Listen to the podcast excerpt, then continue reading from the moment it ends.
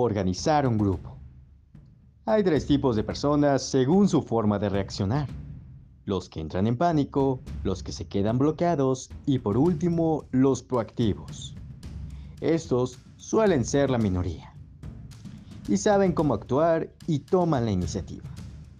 Estos últimos son los que han de tomar las riendas de la situación, repartiendo tareas y tranquilizando a los que tienen miedo, para que puedan colaborar también. A la hora de organizar, hay que dar órdenes expresas. Fulanito, haz esto.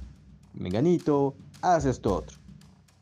Si nos dirigimos al grupo diciendo que hagan una tarea y sin especificar quién hace cada cosa, perdemos tiempo y hay discusiones.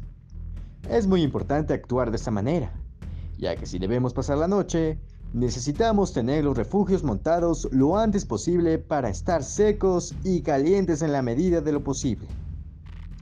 Las estructuras no han de tener partes metálicas, por lo que si necesitamos clavijas, las haremos con palos usando una navaja. Muchas gracias por su atención, yo soy Frejuniel y esto fue Horrible.